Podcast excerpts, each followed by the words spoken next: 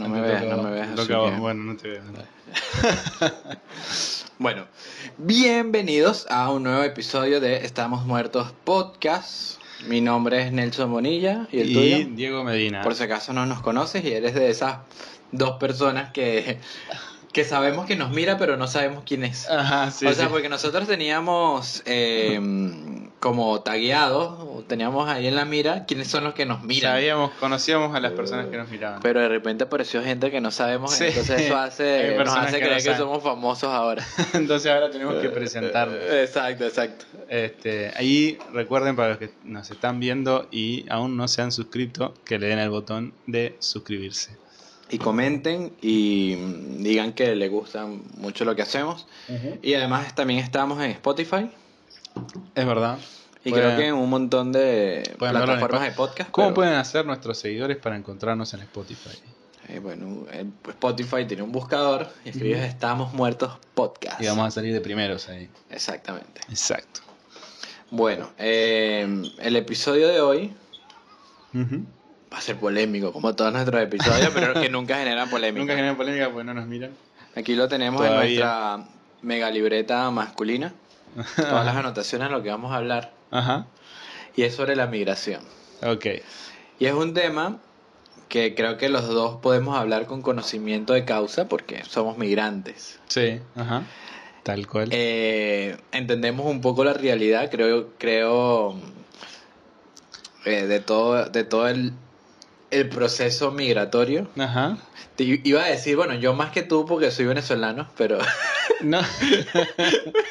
bueno, no sé, no sé. Haciendo Creo mi que, de- creo que haciendo- pasamos por el mismo proceso. pero- Eh, Exacto, haciendo mi desgracia como que más importante que, que tu proceso migratorio. No, pero bueno, por ahí fue diferente. sí. Entonces, eh, nada, vamos a hablar desde nuestro punto de vista. De, Exacto. Además, de yo siento, eh, yo siento que, que Argentina es un país muy grato con el migrante, ¿no? Sí, Eso está muy bueno. creo que Argentina se acostumbró y normalizó eh, que extranjeros vengan y hagan vida aquí. Y creo que no tienen ningún problema con eso. Exacto. Yo nunca veo, nunca jamás a ningún argentino veo eh, teniendo problemas con que los extranjeros desarrollen sus actividades culturales normales en, en su ciudad, en su país, en su tierra. Eso, eso la verdad que es bastante, bastante grato para el migrante porque se siente muy de, manera incluido. Sí. la Bueno. Yo, yo tampoco nunca he sido víctima de algún acto de xenofobia en Argentina. Pero bueno, por, por eso, eso lo podemos hablar más adelante. Ajá. Como que me hiciste Eh. acordar a, a este a este haitiano que hace videos en YouTube, Ajá. que está en Argentina, que dice como que, hola, les voy a contar eh, mi experiencia en Argentina. Igualito. es buenísimo, no me acuerdo cómo se llama, pero... Yo sigo un haitiano también en TikTok que él es padre soltero con su hijo. Vive, no sé, vive creo que por aquí al sur de la ciudad. Ajá.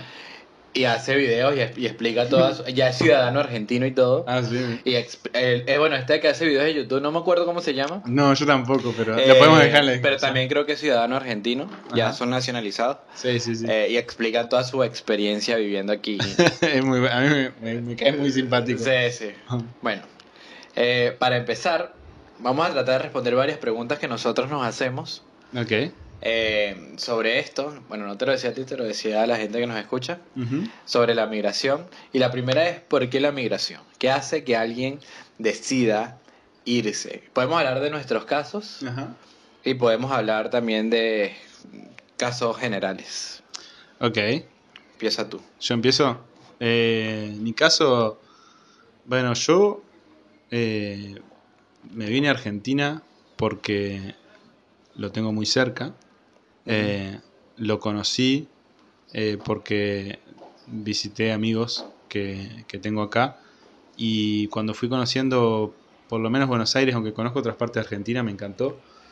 Y, y me parece que es súper rica la, la experiencia de, de emigrar y, y- conocer, conocer otra cosa, otra ciudad, otra cultura, otra forma de vida. Eh, me, parece, me parece que te enriquece desde todo punto de vista. Y además, eh, como me queda tan cerca, eh, no representa, no representaba hasta el, hasta el que llegó la pandemia ninguna limitación en términos de, de ver a mi familia o a mis, o a mis amigos de Uruguay. Eh, bueno, la, la pandemia vino a cambiar bastante eso, pero, pero igualmente el momento que tomé la decisión no representaba ninguna limitante mayor. Entonces se podría decir que tu migración fue motivada por el disfrute y las facilidades que te brindaba la ciudad. Exacto, exacto. sí, No sí. Y por- por la experiencia. Ok, pero a diferencia, por ejemplo, quizá mía o la de la mayoría de los venezolanos, es por la situación económica en la que se encontraba nuestro país, nos vio obligado a... Se vio forzado. Nos, exacto, nos vimos obligados a escapar de ese hueco Sí, sí, y Venezuela. encontrar sí. oportunidades para por lo menos vivir. Ajá. Ahí va la pregunta. Si Venezuela eh, nunca se hubiera visto en la situación en la que está, o por lo menos en la gravedad en la que llegó, eh, ¿te hubieras quedado ya? La verdad, no sé, pero si hubiese migrado, fuese por otro motivo. Claro. Por ejemplo, por tu motivo. Claro, por, Eh, por un motivo similar por al tener tuyo. la experiencia, claro. Exacto. eh, que creo que, es- o sea, es, es bastante enriquecedor tener una experiencia en Sí. otro país y sobre todo cuando no estás obligado por las circunstancias. Eh, sí, tal cual, eso es importante. La verdad yo no, yo no voy a decir que ah, yo, yo, yo no tenía para comer en Venezuela, ni, ni- era- no, o sea, la verdad es que yo, yo, yo creo yo vivía muy cómodo allá, Ajá. eh, pero mm, veía venir todas las desgracias que se avecinaban y Sí. cada vez iba a ser más complejo mantener un estilo de vida normal. Sí, exacto. Bueno, ya por ahí uno escucha cosas como, como ya el hecho de, de que se te corte la luz eh, tantas veces y todos los días ya es una cosa que te quita calidad de vida tremendamente. Exacto. Yo voy a decir una, una de las dos cosas por las cuales yo no regresaría a Venezuela. Y es algo. Y una de ellas me la da bastante bien Argentina. Ajá. Yo no regresaría a Venezuela por dos motivos. Uno, el internet. Ok. A Argentina no es que me lo da mal, pero en otros países pudiera encontrarlo igual o Sí. mejor. Y en Venezuela no. En Venezuela, bueno, en mi casa, Ajá. mi casa materna, paterna, hay un internet de 1.2 megas. claro, sí, sí. Eh, No puedes ver ni una película en Netflix. exacto. No, o si la ves, bueno, Netflix detecta que eres tercermundista y vas a dar su resolución a 240 píxeles. Claro, sí. Eh, ese es un- uno de los principales motivos y el segundo motivo es el transporte público. Que eso sí me lo da muy bien Argentina, Ajá. o por lo menos la ciudad de La Buenos ciudad de Aires. Buenos Aires. Que en Venezuela el transporte público prácticamente es inexistente. Qué mierda. O sea, si no tenés un auto allá, estás bastante condenado. Sí. Mierda, qué loco es. Condenado a, a no salir de Huacara. sí, sí, sí. Pero, entonces, podríamos decir que hay dos tipos de migrantes. Los que migran por experiencias Ajá. y los que migran Experiencias u oportunidades. y los que migran por necesidad de oportunidades. Claro. Ajá, exacto. Es como. Puede puede caer en dos categorías: por gusto o necesidad. Exacto, exacto. Eh, quizá cuando el- tu país natal se destruye por completo, Sí. eh, ahí te ves obligado, o sea, y, y migras por sobrevivir. Claro, por Ni siquiera por por- oportunidades, ¿no? Es Sí, sí, para lo que sea, que O sea, es oportunidad que me mueres toque. Ajá. O porque. O, O te vas. O te vas. Claro, sí, sí. Y bueno, y, y nadie te asegura tampoco que afuera. Vayas eh, a tener vayas oportunidad. tener éxito, pero bueno. Probablemente no- más que adentro. Exacto, eh, tú, tú, tú sales con, con esa esperanza. Claro. Em, pero últimamente, sobre todo, bueno, en- voy a hablar, lo que pasa es que este, este episodio Sí, es personal, es es muy personal, Ajá, sí. eh, pero no quiero entrar en, en lo, en lo personal. Eso con el psicólogo. ¿Ah? Eso con el chica. O sea, no digo en lo personal eh, cuestiones que me afecten a mí particularmente, sino en mi nacionalidad, en cuestiones que por mi nacionalidad yo me entero, conozco Ajá. eh, y que a lo mejor sí me afectan personalmente, pero no es algo directamente así. Claro, sí, sí. Eh, ha habido mucho debate, sobre todo en Sudamérica, sobre los efectos de la migración venezolana, que es Ajá. una migración prácticamente que nunca se había visto en todo el continente, Sí, eh, y que ningún país, sobre todo de estos grandes receptores en Sudamérica, había, estaba preparado para recibir tantos venezolanos. claro, sí. Y por eso, saliendo ya de lo personal, si, se- si cabe esa palabra, Ajá. vamos a, a lo más global y universal. ¿Es buena la migración? Eh, es una pregunta muy amplia Y, tra- y tramposa. y, y tramposa. Eh, ¿La puedo contestar rápido? Sí. Mi opinión. Ajá. Para mí sí. Siempre, o sea, yo, yo soy de los que concuerda que la migración siempre es positiva Exacto, sí. y que hay, hay, hay gente que se, claro, que por motivaciones políticas enfocan los males y desgracias de lo que pasa en su país a los migrantes, pero la migración es una oportunidad Exacto, para el pero país para que el país. recibe la migración, Exacto, a los cual. Exactamente. Y hay gente que no aprovecha eso. O sea, un migrante es eh, probablemente una persona que va a llegar a tu país a trabajar. eh, digo, en su, en su gran mayoría. Pueden haber otro tipo de migrantes de distinta índole que no quieran trabajar o lo que sea, pero casi seguro el migrante va a llegar. que quieran montar un sindicato del mal. Casi seguro el migrante va a llegar a trabajar a tu país. eh, va a, a pagar los impuestos de tu país, va a hacer aportes jubilatorios en tu país y la educación de ese migrante fue eh, se, se dio en otro país. O Exacto, sea, no vos, estás, vos estás, digamos, recolectando los beneficios de, de lo que cosechó otro. Exacto. Sobre todo cuando hablamos de migración calificada. Ajá, principalmente inmigración calificada. Y, pero se da con todo tipo de mano de obra, no tiene por Exacto, qué ser mano de obra calificada. Exactamente. Hay, por ejemplo, un obrero, eh, un albañil, Mm. un vendedor que mueva el comercio en la ciudad también. que sea Exacto, partícipe que active una zona, claro. Ha- Han habido muchos estudios de sobre la migración Ajá. venezolana en Sudamérica y la otra está viendo, escuchando sobre uno en Perú y de que lo hizo el BBVA Sí. de cómo la migración venezolana ha ayudado al crecimiento de la economía en Perú. Ok. Y me imagino, bueno, no sé a quién... La, la no. venezolana. Exacto, o sea, el impacto positivo de la, de la migración Son venezolana. bastante xenofóbicos los peruanos, por lo que he escuchado, ¿no? Eh, bueno, no, no, no quiero hacer comentarios polémicos, pero creo que sí. Como el que hice recién.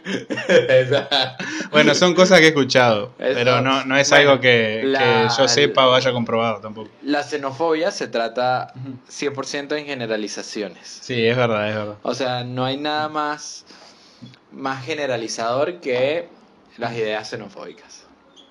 Sí. Eh, Pero bueno, el, el- el migrante trae esa, esa, a veces, muchas veces, mano de obra barata Ajá. que puede ser aprovechada, sobre todo para, para comercios o emprendimientos nuevos que no tienen forma de pagarle a un profesional, a veces nacional, Sí, para su subsistencia, sino bueno, aprovecha a un migrante claro. que tiene la necesidad, al igual que él, y logran hacer surgir esa empresa. Exacto. Pero bueno, aquí también hay muchas otras, otras capas, como eh, el trabajo en negro, la explotación, Sí, el hay, abuso. hay mucho. O sea, que indistintamente de, de la inmigración o no, esas cosas están mal. Así sean con los propios nacionales. El abuso, Claro. la explotación, o sea, no, no Pero tiene por qué estar vinculado a el la migrante se ve como que más sometido a esa situación porque se encuentra en situación de, de, Más vulnerabilidad. de vulnerabilidad y de necesidad. Claro, sí, sí, sí. De necesidad porque necesita ver de qué manera sobrevive y vulnerable porque al sentirse quizá extranjero o a lo mejor al país que llegó al ser un extranjero y quien no está, puede que el migrante no esté eh, con los papeles al día, Ajá. no tiene forma de hacer valer sus derechos que le otorga ese país Exacto, eh, claro. que lo recibe. Entonces Ujú. sí, hay cierta, hay cierta vulnerabilidad. Es verdad, eso sí. Eh, si quieres, quita esa, Sí, vamos a bajar esto. esa ahí para que, no sé, creo que se desenfoca. Ah, puede ser, no Puede sé. ser. Esperemos que no. pero- Esperemos que no, exacto. Entonces, eh, creo que en conclusión para los dos la migración es algo, algo positivo siempre. Sí, sí, sí. Y bueno, 100%. y, y que lo diga, por ejemplo, un país como Estados Unidos.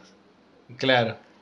Bueno, depende de quién, ¿no? Porque bueno, pero, pero analizando objetivamente el impacto de, la, de sí. por lo menos los mayores. Le quitas los, los migrantes a Estados Unidos y, y- y colapsa. Bueno, sí. Ah. O sea, fíjate las, las, las principales empresas que hay en Estados Unidos. Google, Sí, Sergey Brin y Larry Page, dos rusos. claro, sí. Eh, Elon Musk, sudafricano. Sudafricano, ajá. Eh, bueno, y así Chachank de... De- no, pero ese está en India. Después hay... eh, lo que pasa que eso... eh, los americanos sacan mucho pecho de, de que son un país de inmigrantes también. Eso es algo que se habla mucho. Claro. Eh, Y es como que lo, llevan con orgullo. mezcladas. Exacto. Está Eh, bueno eso en sí, eh, excepto, bueno, la, la administración de Trump fue medio polémica, Sí, sí. pero bueno. Bueno, la No cantidad, venimos a hablar la de eso fuerza laboral mexicana que hay, que, eh, que emprende también y por lo menos en Estados Unidos creo que hay más mexicanos que venezolanos en Venezuela. O sea, hay como 40 millones de mexicanos y bueno, aquí en, Sí. en Argentina ¿cuántos habitantes hay? 50, 40, Eh, y tantos millones. 44 creo que son. Bueno. Entonces imagínate la cantidad de gente mexicana que hay ahí viviendo e integrado ¿Sabías? Bueno, este es un dato muy, muy interesante, pero la comunidad hispana más grande del mundo, ¿sabes dónde está, no? en Estados En Unidos. Estados Unidos. O sea, si vos sacaras a todos los hispanos de Estados Unidos y hicieras un país, sería el país eh, hispano Bueno, más, más grande. grande. Más grande del Ah, sí, por, bueno, sí, me imagino. Ah, Por, por abajo de México. Ah, después de México. Después de México, sí. claro. Sí, sí. sí, sí, puede, puede ser. Tiene, tiene toda la lógica del mundo. Exacto. Eh, migraciones, acá en nuestro siguiente tópico. Migraciones populares o migraciones mega conocidas. Bueno, Ahora, la- bueno, la principal, la, la, la migración más popular que creo que hay es esta de los judíos escapando de Egipto y yendo a la tierra prometida guiada por ah, Moisés. la de la Biblia. Es verdad, esa, esa ¿Qué, es como qué muy estigma han histórica. tenido que, que vivir los, los judíos de toda su vida? Sí, O es verdad. ¿Por qué, por qué siempre co- contra los judíos? Qué raro. Sí, sí, bueno, no sé. No vamos a decir nada polémico. Saltemos este tema rápido. es algo que no sabría qué, qué opinar tampoco. Eh, bueno, migración europea, Ujú. migración italiana eh, a principios del siglo pasado en Estados Unidos, Sí. a Nueva York, a toda la costa oeste. Exacto. Ajá. ¿Sí es oeste? Eh, no, este. Este, ok. La costa este. la- Exacto. Eh, que enriquecieron todo eso, migración irlandesa en Boston, Sí, migración exacto. italiana en Nueva York, Todo, todo, exacto, tal cual. Argentina que todo es migración to- italiana, de la, to- sí, la mayoría de los. Y, apellidos eh, aquí Italiana y española. sí. son argentinos. Son que Y la mayoría son italianos. Sí, sí, hay mucho. Exacto. Eh, y bueno, así ahora tenemos esta migración popular nuestra, Ajá. mm, venezolana, sobre todo en Sudamérica. Sí. Ya comenzó a ser fuerte en México y es una gran, un gran número en, en Estados Unidos y es un gran número también en España. Eh, ah, en España también. Sí. Yo creo que, bueno, es súper positivo todo lo que son... O sea, si vos te remontás a la historia, eh, ¿en qué momento de la historia escuchás una histo- algo así como que los, los migrantes destruyeron mi país? Nunca, jamás. En realidad lo que más escuchás es, es, por ejemplo, que esto que Estados Unidos se saca placa de que es Claro. un país de inmigrantes, que lo fortaleció. En yo creo que en todos lados pasa eso. Eh, entonces a veces yo pienso como medio absurdo l- la- esa- ese sentimiento anti-inmigrante. Yo sí. Ah, ah, ¿cómo? Viste que hay sentimientos, hay, hay movimientos que son como anti-inmigración o, como nacionalistas. Ah, dices que lo No, sientes medio absurdo. Medio absurdo, sí. ah, yo escuché que lo sentías, lo sentías medio absurdo. No, no, no, Pero- absurdo. Polémico, polémico. Detector de polémica, no, no, no, absurdo. Pero, o sea, no hay que negar tampoco que para un país que no tenga planes de integración de migrantes, la migración puede ser, puede generar un poco de desorden en un principio. Sí, claro. Eh, eh, Y más si es en masa, muy grande. Exacto, puede, puede generar desorden. Como, como la migración, por, por la crisis migratoria en Europa. Bueno, por ejemplo, o algo que yo me grande. analizar, analizar acá en, en, Buenos Aires. Sí. La economía informal en Buenos Aires está dominada principalmente por migrantes. Es cierto, es cierto. Si no, Eh, eh, eso, eso igual eh, va como que tienen doble motivo. Eh, va un poco de la parte de las ineficiencias eh, burocráticas y regulatorias que hay. Y por otra mano también el exceso de migración eh, Que no hace, hace fácilmente exacto. colapsar ese sistema, claro. que no, no logran, o sea, no hay como, o no logran captar rápido un espacio físico donde, donde desarrollar su actividad de exacto, forma exacto, sí. legal si se quiere. Y bueno, no les queda otra alternativa que Eh. sobrevivir y vender algo en la calle. Exacto. Y, eh, o sea, el, el país receptor de migrantes debería, eh, de cualquier forma, ver y tratar de integrar. Además, por, ¿Cuál- es? Argentina. Sí. Argentina no tiene ninguna restricción para que tú vengas de cualquier otro país y te hagas, y hagas vida aquí. Puede No venir cualquier... ¿Cuáles son tus requisitos mínimos para decir, bueno, eh, entran migrantes al país? Polémico, polémico. Ah, Sí. Pero tenés o, o ninguno, Bueno, entra bueno, quien eh, quiera. Raza aria, eh, que no tenga ningún negro. A ver. Como Hitler. Eh, o sea, creo yo que un migrante mínimamente, o sea, lo mínimo, Sí. y esto puede ser algo contradictorio, Ujú. pero lo mínimo que debería presentar son sus antecedentes penales. Claro, sí, sí, sí, estoy de acuerdo. Y listo, y ser aceptado.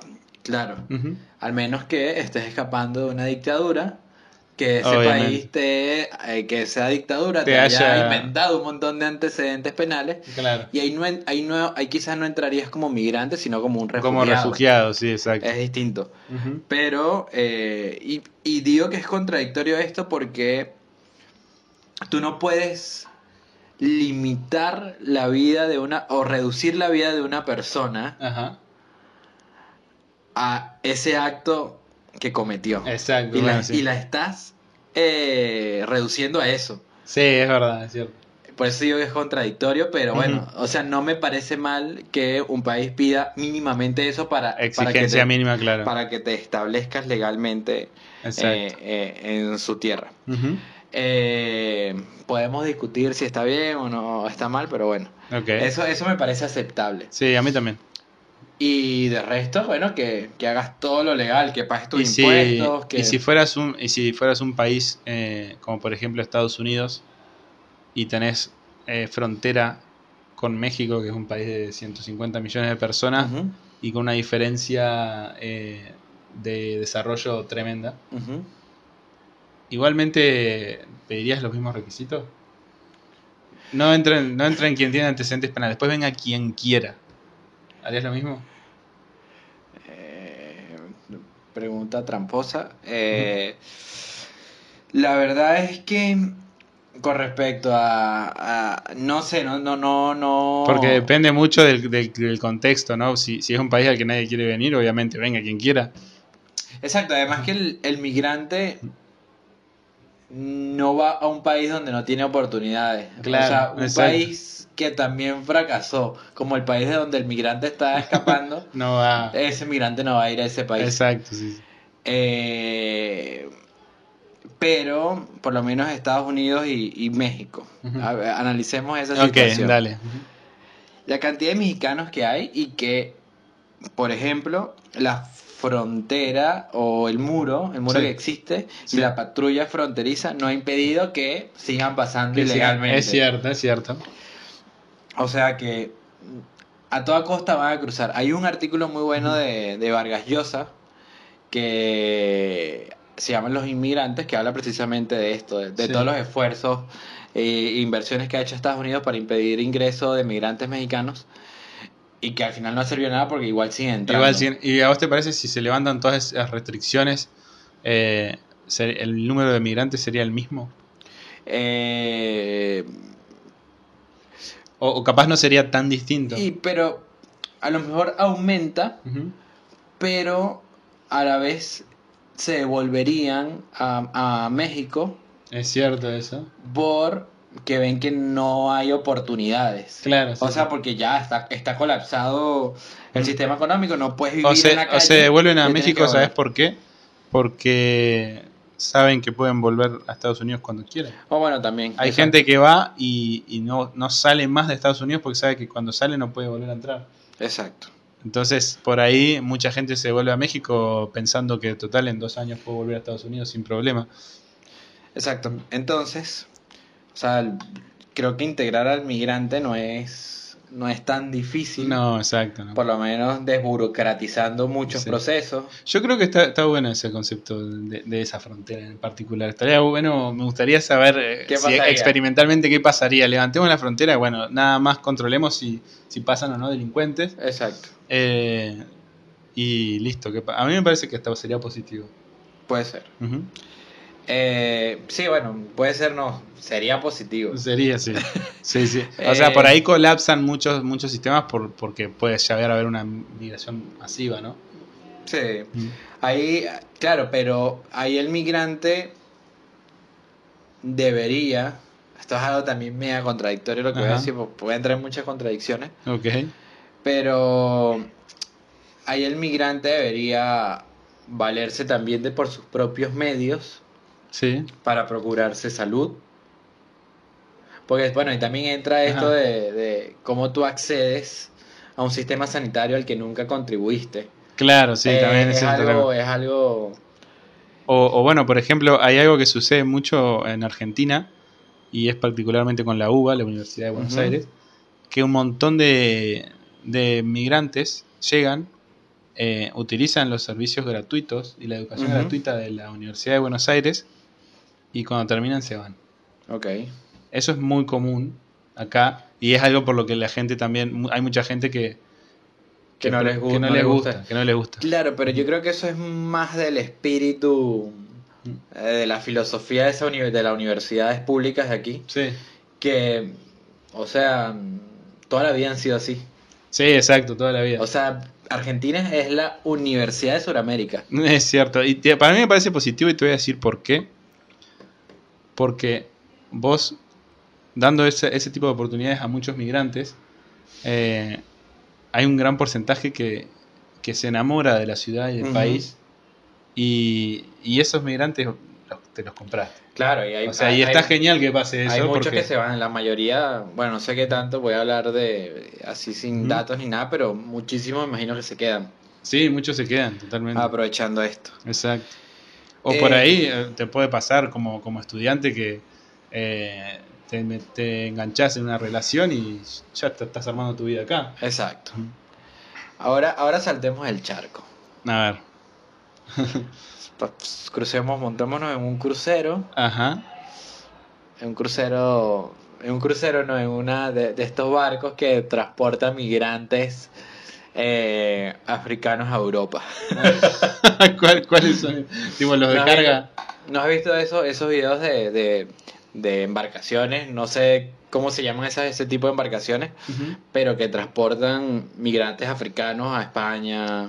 Había una, una, una vez eh, me pasó, y esto fue en Montevideo, eh, donde yo trabajaba era enfrente al puerto.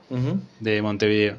Y una vez, eh, no me acuerdo qué fue lo que pasó, que había un lío, pero vi eh, que habían en uno de los barcos de carga, en uno escondidos en uno de, los, de las torres, eh, dos africanos, eh, africanos creo que eran de, no sé si eran de Senegal, Ok. eh, así como temblando, muertos de hambre, habían pasado días. Claro, oh, claro. Habían pasado días en esa torre escapando de, de, digamos, de Senegal. eh, y los habían encontrado cuando el barco llegó. Y, y los tipos, claro, inmediatamente se los llevaron a un refugio por- porque estaban como medio Claro. desnutridos, enfermos. Pero es muy loco eso, ¿no? Que, que Ah, estar, tan desesperado. Yo, así. yo no, yo no conozco la situación de Senegal, la situación política. No sé si fue especialmente Senegal, pero hay, fue uno de los países. Pero aquí hay una comunidad gigantesca de, de senegaleses Ajá. y que, bueno, la mayoría de los comerci- de la comercio informal en 11 Sí. es de senegaleses. Ajá. Eh, y. O sea, creo que ellos aún están en un proceso de integración o como que les ha costado integrarse más Ujú. porque de cierta manera como que están siendo reducidos a esos espacios de, de comercio informal Sí. Y no los veo, por ejemplo, en otros trabajos, por lo que por lo ejemplo la migración venezolana Ujú. sí ha podido integrarse. Es cierto, es cierto. Qué raro eso, ¿no? Qué diferencia. ¿Por qué Sí. será? Y yo creo que, que a lo mejor es porque gran porcentaje de la migración venezolana, eh, bueno, además que par- compartimos la misma cultura latina, o sea, el mismo idioma. Sí, sí, como Eh, mucha- muchas mucha- similitudes culturales. Eh, con, con los argentinos tiene esa facilidad, además que, bueno, gran parte de, de esta migración venezolana eh, ha sido, o sea, es una migración calificada. Ajá, ok. Pero bueno, la otra estaba viendo un documental precisamente sobre negros en Argentina Ajá. y había un negro, un negro, un negro, creo que él era de Nigeria y decía que era muy raro ver un negro en una oficina. Y la verdad es que sí. Sí, es verdad. O sea, es muy, muy raro. Y bueno, mm, no sé qué tanto se, puede ser producto de, de discriminación o qué tanto de barrera cultural o qué tanto de Claro. mano de obra calificada. Me parece más que es por mano de obra calificada. Sí, me, me acuerdo que en, eh, bueno, en la universidad donde yo iba, que es la Universidad Católica de Uruguay, eh, había un, uno de los trabajadores, creo que era en tesorería, era, era, un, eh, era raro porque no era como, no lo veis en ningún lado, era un negro así, pero de así con te- carbón. Ok. Eh, o sea, negro. quiero referirme a, te, a tez bien Ok, oscura, bien tipo oscura, estilo, afri- estilo africano. Que allá hay, hay, hay unos cuantos, ¿eh? no sé por qué. Eh, Todo esto te puede sacar tanto de contexto de todo lo que estamos hablando. eh, para- y, claro, me yo- resultaba yo- porque lo veía el tipo de camisa, corbata, así camisa blanca. Pero yo todo. estoy calificado a decir negro. Y tú también porque eres Sí. uruguayo y Cavani lo dijo, negrito. Entonces puedes decirle. Claro, Yo, yo bueno, estoy- na- yo, yo estoy más calificado que tú porque soy negro. bueno, yo también soy. sí, bueno. Eh, pero bueno, vamos a hacer la aclaración de que para otras personas que lo pueden llegar a ver ofensivo, Ajá. acá la palabra negro es, es como culturalmente aceptada y, y, De y no y es de cariño, no es de no es de discriminación en absoluto. Este, por eso no sé, no se sorprendan si la escuchan. Eh, pero bueno, en fin, eh, era esto que me resulta raro porque no es común verlo, ver- Sí, verlos en, en- aquí- en aquí estado de es oficina. difícil- Aquí es muy difícil también ver negros autóctonos argentinos. Ajá. No es. Me imagino que sí habrá quedado. O sea, estuve leyendo y como que hubo medio un exterminio de negros, creo, no sé. ¿En dónde? acá en Argentina, pero luego de la colonia y todo eso. Mm, O sea, como que no. No, no, no sé, no hubo tanto mestizaje como, por ejemplo, en Venezuela sí hubo. ok, Eh, y es muy difícil ver negros autóctonos acá. sí. Pero en Uruguay hay muchos negros famosos. Sí, eso es raro. este es un concepto muy extraño, pero vos caminás por la calle de Uruguay y no, no ves no ves personas negras. O sea, ves gente muy parecido a lo que se ve en Argentina, ese, eh, ese tipo de, de, digamos, de etnia. Eh, pero, pero la vez que ves un negro, ese negro es Es famoso. Kobe Es, Bryant. es famoso, claro, es como el Kobe Bryant de Uruguay. Eh. O por ejemplo, hay un montón de futbolistas que son negros, así color de piel africano. Ajá. Eh, hay muchos cantantes de murga, que es un- algo que se canta en Uruguay, que son negros, negros. Hay, hay uno, eh, el, el más conocido es el negro Rada. Bueno, bueno, está Nico de la Cruz. Nico de la hermano, Cruz, ¿Cómo es? Carlos Pa- eh, Sánchez. El Pato Sánchez, que son futbolistas. Pero, Había uno de apellido de Tancur también. Eh, Pero no me acuerdo. no, no sé. Pero es muy curioso, nosotros con algunos amigos nos reímos, porque el negro en Uruguay es famoso. Y si vos lo ves y no lo reconoces, preguntale porque seguramente sea famoso. Sí. O sea, los negros de Uruguay son una carta superior. Exacto, sí, sí. De Además no, lo- adinerada y con fama. no los ves en ningún lado a no ser que sea en, en un evento público. O sea, es rarísimo, claro. Claro, y son 100% uruguayos con, Sí, sí, sí. con todas sus costumbres Exacto, uruguayas. con nacieron su ahí. mate- con su mate en el Sí, sobaco. exactamente. ok, pero bueno, ahora vayamos a Europa, nos desviamos un poco. Sí. En Europa está, o sea, último, en los últimos años ha sido, no, no voy a utilizar la palabra golpeada, Ok. sino que ha tenido que recibir mucha migración africana y muchos refugiados árabes Y árabe, ajá. por, bueno, las múltiples guerras que han habido en el Medio Oriente en los últimos años. Y esto ha generado un resurgimiento de partidos de ultraderecha Sí. antimigrantes. O superna- no, no sé si, si todos son de ultraderecha, pero son todos supernacionalistas. Bueno, eh, la mayoría de las veces el nacionalismo está vinculado a la extrema derecha. Bueno, pero no sé si es el caso general de todos los partidos. Bueno, pero si, si te fijas, por lo menos el caso de España tiene un partido que se llama Vox, que es antimigrante. Antimigrantes y ultraderecha, y sí. De ultraderecha. Eh, y bueno, y así hay mu- muchos partidos en, en Inglaterra, en Italia, en Ajá. Alemania. En Alemania es curioso porque hay los, la gente que... En Francia hay uno muy importante también, Ah, bueno. peligroso. El, el de Marine Le Pen. Ese, ese- Pero en, en Alemania es cómico porque la gente que creció del lado comunista del muro de Berlín Sí. tiende a votar por partidos de extrema derecha. ¿En serio? Eso es algo irónico No, por pero completo. espera, porque yo hablé con un alemán eh, que conocí acá en Buenos Aires y me contaba que en la parte oriental de Alemania hay una, hay una gran, notas rápidamente una gran diferencia económica. Ok. eh, porque, bueno, fueron muchos años de desarrollo de un lado y del otro no. Eh, y también ideológica cuando hablas con las personas, pero lo que él me contaba es que so- son una ideología como más, eh, digamos, socialista. O sea, me- medio soviético, así. Bueno, yo todos estos datos los estoy sacando de VisualPolitik, así que... Ok, bueno, eso fue lo que me comentó un alemán que no sé cuántas experiencias habrá Sí, tenido bueno, en Alemania Oriental, pero... Pero si tú te fijas, por lo menos los votantes del Brexit. Los votantes del Brexit, que fue bandera de la derecha inglesa. Sí.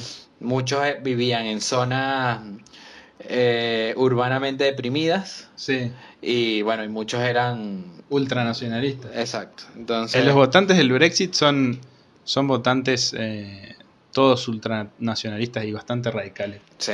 Mm. Bueno, el, el punto es eso que la migración ha hecho, ha, ha hecho que resurjan estos partidos Sí, con un discurso antimigrante. sí, exacto.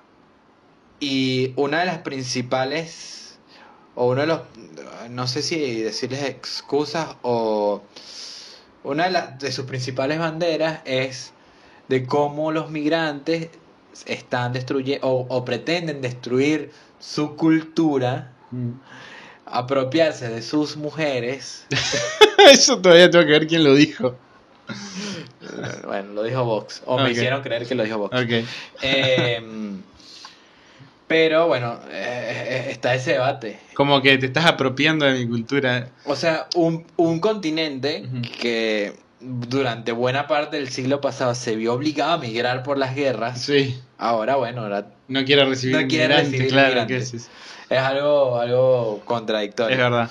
Eh, pero, bueno, dale, dale. No, digo que habría que analizar la vida eh, de acaso un ejemplo de vida de un europeo que haya transitado las décadas, que haya visto ese cambio. por lo en menos su estilo de vida. el venezolano en Perú sí va directo a robarle las mujeres a los peruanos. Eso es, mira, Eso se conoce. no, el, ¿Cómo se llama las, las mujeres y los hombres, o sea, de todo. A, a, la- a las, las mujeres que roban, eh, le roban los maridos a las, a las peruanas, se les conoce como venecas robamaridos.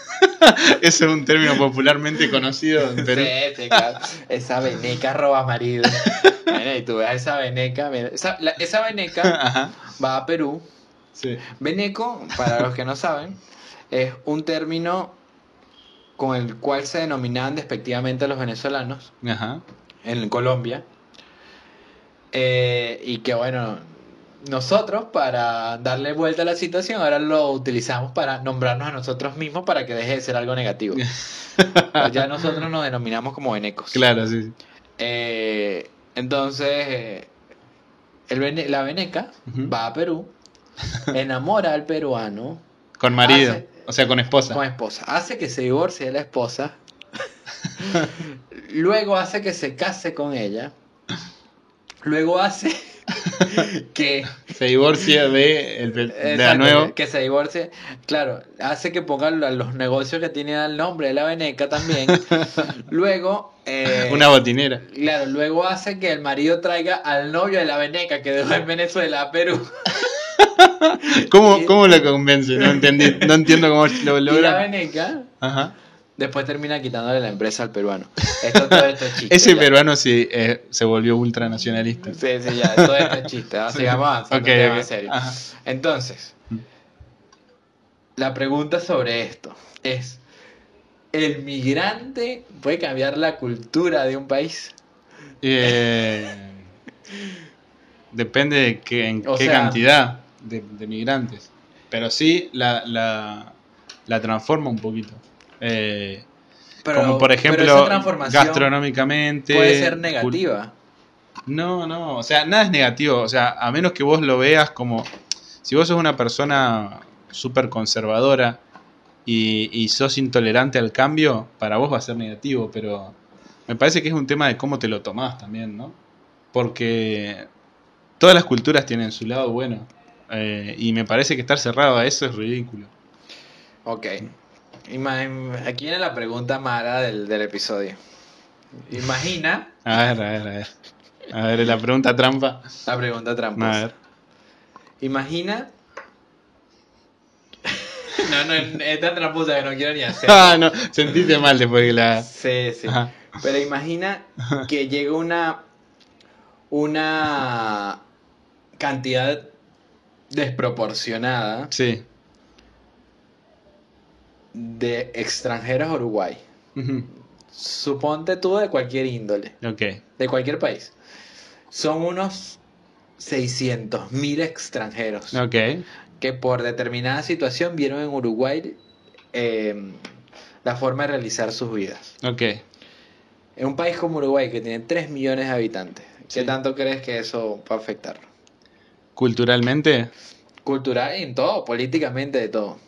eh, bueno, en términos culturales, eh, obviamente, para mí Uruguay se va a enriquecer. Yo siempre creo que todo lo, lo- lo que es más cosmopolita es más rico. Más- y es más diverso. Y es más diverso, exacto. Entonces se va a O sea, enriquecer podemos un que montón. Mientras más diverso, más cosmopolita. Además que, sí, es verdad.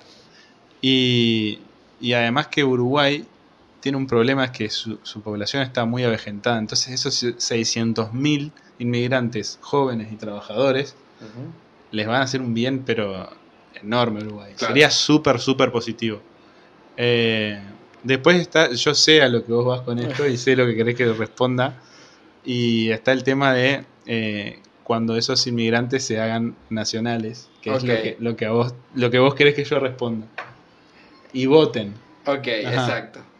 Pero ese proceso, y va a nuestra última pregunta. Sí, Ese proceso de volverte nacional no es automático. no, No es que tú vas a mandar a, por lo menos, Colombia o Perú, que ha recibido 2 millones de venezolanos. sí, Esos venezolanos no pueden votar. Primero Claro, porque, claro. bueno, hace falta mucho tiempo hasta que se vuelvan nacional. ajá. Eh, y la última pregunta es, ¿cuándo el migrante ya pasa a ser nacional, más allá de lo que establezca la legislación propia de cada país. Ok. Para mí el requisito para que el migrante sea nacional es que de una manera u otra haya podido eh, adquirir eh, las costumbres culturales y entender, ah, tenga, tenga la suficiente experiencia como para entender toda la cultura en la que está viviendo. Ese es el momento en el que vos podés decir, bueno, esta persona puede ser nacional. Claro, porque No ser nacional te priva de algunos derechos. Sí, como el de voto, por ejemplo. Exacto, por ejemplo, que creo que mm, es muy importante. Sí, sí, totalmente. Eh, pero tú como migrante tienes las mismas obligaciones que un nacional. Sí, Estás exacto. obligado a pagar impuestos, eh, a pagar impuestos y a pagar impuestos. Ok, sí, sí. Iba, a decir, iba a enumerar muchas cosas, pero, Sí. No, debe haber más, pero no, Sí, bueno, no, no exacto. se nos ocurre.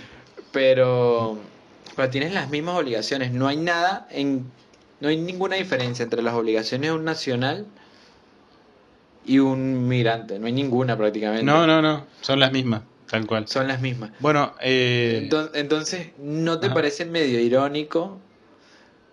Irónico no, eh, paradójico sí, que todo se base en el tiempo. O sea, como que si hubiese una determinada cantidad de tiempo, me estaba llamando. como que si No. hubiese una determinada cantidad de tiempo que haga que el migrante ya evolucione a nacional. Ajá. Medir eso por tiempo. Eh, no es solamente por tiempo, eh, por matrimonio, puede ser. Ah, porque bueno, por también, matrimonio también adquirís mucho de la cultura. Bueno, porque tengas porque un formás hijo, una familia con una o porque persona. un hijo nacido ahí, o porque tengas Ya, un hijo ya, nacido ya te ahí. voy a llamar, mamá, pero. pero un momento. Ah, Pero bueno, esa, esa es otra de ot- otra pregunta que, que es muy buena y que debería ser discutida. O sea, ¿cuándo el nacional, cuándo el migrante pasa a ser nacional? Claro. Eh, sí, para mí el requisito es ese. Que tenga... Lo que pasa es que no hay forma de medir qué tanto adquirió eh, el extranjero eh, la cultura, o qué tanta experiencia tiene como para conocer completamente esa cultura. Eh, sí, en algunos países hay exámenes. Sí, Eso sí. Y eso, eso también está bueno. está bueno, sí, sí. sí. Y, Examen exámenes sobre la historia de, de la historia y, del idioma. Claro. Eh, pero sí, me parece que ese es el requisito. A partir de ahí, de que vos entendés completamente la cultura en la que estás, eh, podés eh, ser nacional y adquirir esos derechos que tienen los nacionales, porque estás, digamos, eh, en la misma circunstancia de entendimiento. Claro, porque Sobre el bueno, país. también como Mm. migrante, por lo menos el derecho al voto. Tú como migrante. Viviendo en una sociedad y teniendo las mismas obligaciones que un nacional, Ujú. estás bien, te estás viendo afectado por las decisiones políticas Sí. y tú no tienes derecho a cambiar eso. Exacto, no lo podés cambiar. Pero tampoco es justo que venga una persona Claro. afuera y a los tres meses vote. Claro, Como no, no es raro. para, no es para nada justo. Entonces, bueno, sí, hay, hay que... eh, es por eso una discusión Sí. y que podríamos dejarla abierta en los para que las comentarios. personas comenten, exacto. Exacto. ¿Cuándo? La pregunta exacta es, ¿cuándo el migrante deja de ser migrante y, comienza, y com- debería comenzar a ser nacional del país? Exacto. Bueno, y con pero- esta pregunta ya nos podemos despedir. Exactamente, para que llames a la señora María Amalia. María Amalia. Exacto. Saludo a María Amalia, que siempre nos escucha. Siempre Ajá. nos escucha, Diego. Eh, quiero creer que sí, Aunque yo también quiero creer que sí. pero, pero bueno, o sea, nos vamos a enterar ahora si, me- Ok. si ve este saludo. Perfecto. Bueno, eh, esto fue todo. Así que Su- suscríbanse. Exacto. Suscríbanse, la campanita para notificaciones. Adiós.